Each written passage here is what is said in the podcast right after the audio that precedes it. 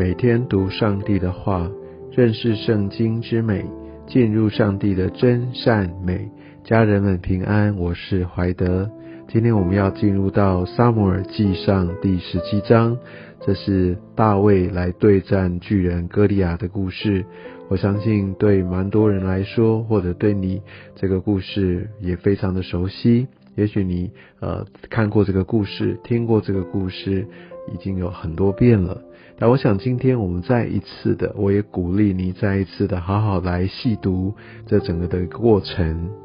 我鼓励大家就是在读的过程里面，我们来进入到当时的一个场景，可以看到两军对峙。哦，他们就呃遥遥相对，而在当时呢，他们的决战有一个呃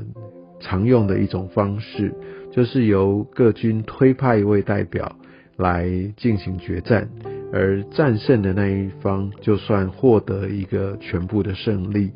那当时他们有这样的一个呃作战的一个方式哦，那我要先说，这不是只限于在以色列，这个在当时的文化当中，这也常是一个被采用的方式来决定胜负，就有一个人好来做一个这样的一个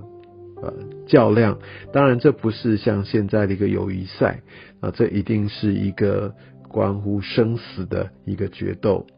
而用一个人的这样的一个决斗来决定两方面的一个输赢，其实某种程度也在来保护着这整个的一个大军的实力，不会所有的人哦都要经历死亡，因为输的那一方就是投降哈，那所以这不是一个两个军队完完全全的一个对抗，当然。呃，在当时也有这种一般传统的战争，但我想在这一天我们所读的经文当中，说是采用那种用个人哈来代表全军决战的这种方式。我想要带领大家来看一下，在今天的经文里面，我假设你们都已经读过，也大概知道它的一个进行内容，但我想要提几件事情。第一个，啊，这个巨人，这个非利士人，圣经怎么去描述他？如果你好好的来读一下十七章，你再看过一次，你会发现，只有在一开头的时候叫他是歌利亚这个名字，接下来不管是呃大卫怎么称呼他等等，都是叫那非利士人，他就是一个非利士人，在神眼中名字被上帝所纪念，这才是重要的。他虽然是一个空无有力，感觉上是非常有胜算的这样的一个巨大的人，但在神眼中，他没有特别名字，他没有被纪念。神他所看重的乃是他的百姓、他的儿女、他的子民。神要呼唤他的名字，神啊，他对我们的名字的一个纪念，神他认得他自己的羊。我相信这些的名字被纪念，远远超过我们有多少的资源，我有多大的力量。另外，我们从经文当中看到这个巨人的身高是有多大呢？大概按照当时的这样的一个呃换算的一个一个单位比例，大概和现在约将近三公尺左右，我们就可以想象，哇，那个。巨人是有多么多么的巨大，也就难怪哦，整个以色列全军他们都胆战心惊，哦，非常惊惶。就像十一节所说的，这边讲到不是只有军队惊惶，扫罗他自己也是非常的惊惶。如果还记得的话，扫罗当时他被选择出来高丽的时候，沙漠选他出来，其实就已经来描述过扫罗他高过啊整个以色列的一个区。群众，所以他是非常魁梧的人，但他依然见到了歌利亚，还是非常的惊惶哦。而我们可以看见，当大卫哦，他那个时候其实已经呃一部分的时间在王宫里面来为扫罗王弹琴，但是另外有一些的时候，他请假，他要回到他的家乡伯利恒来协助他的父亲来放羊。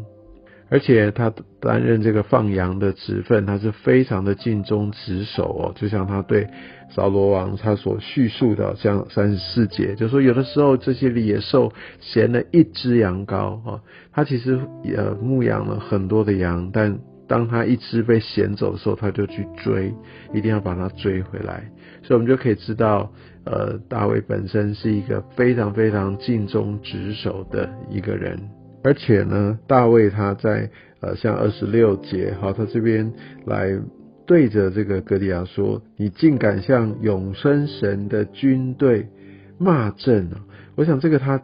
呃，所呈现出来的是大卫，他真的心系着耶和华，他是真的渴慕，真的爱护神哦。所以当好像有这一些的，不管是怎样的主张啊，然后所有的这些的安排，呃，对他来说是觉得是不可以接受的。特特别在这个状况说，竟敢向永生神的军队骂阵呢？所以这个时候他就会挺身而出。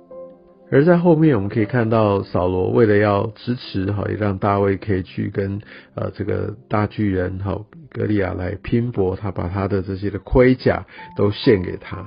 但是呢，大卫他试一试，他根本没办法自由的一个走动，所以他就把这些都摘脱了，就像三十九节。而且在这个过程当中，可以看到他手中拿着杖，好，然后又挑选了五块光滑光滑的石子。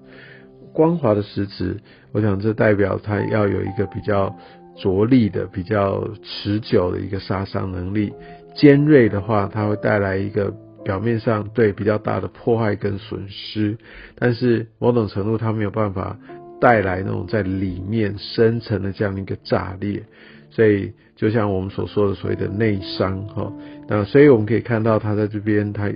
呃，用五块光滑的石子。从后面的经文我们可以知道，其实他根本甩了第一个石头就达到他的目标。但我想经文在这边也特别让我们知道，哦，其实要做足的准备。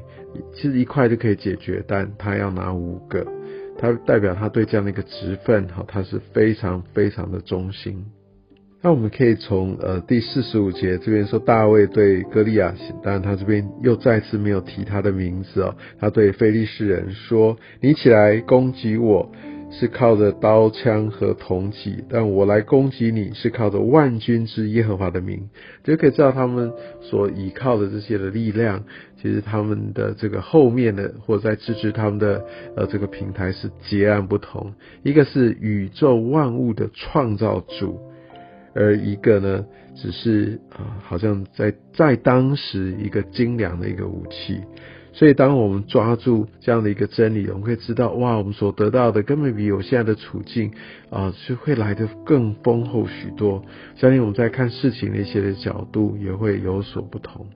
我想，另外要值得一提的是，当大卫他用一颗哈，而不是五颗哈，一颗光滑的石头来打败了歌利亚的时候，他没有被冲昏头。他乃是审视了他的状况，也许在众人欢呼雷动声中哦，他就把那个飞旋就是歌利亚的头来改看下。我相信这也是神交代他们不给他们留任何任何破口一个重要的一个吩咐哦。所以，所以我想在今天的过程当中，其实，在经文里我看到非常非常非常丰盛的一些的恩典，这样的一个计划哦，真的是我们错过了就太可惜了。为求神透过今天的经文，要来眺望，要来发展，要来成就你那美好的这样的一个命定啊。我想今天的呃这些的经文对我们很多人都熟悉。那我想就像先前所说的，我们要跨越我们这些很舒适的框架，我们乃是想透过我们在一起的聚集，在教会里面的课程、营会的这些的回顾啊，或者回锅，乃至于我们可以真正的走在神的真理当中。啊，我想在整个的一个呃沙漠记上，特别走到这边十七章的时候，我们就看到，好像在这个呃整个的一个氛围也好，好像很可能在下一代传承当中，他都有特别的一个琢磨，特别就讲到儿子跟父王之间的关系，也愿神来使用今天的这样的话语来装备我们的生命，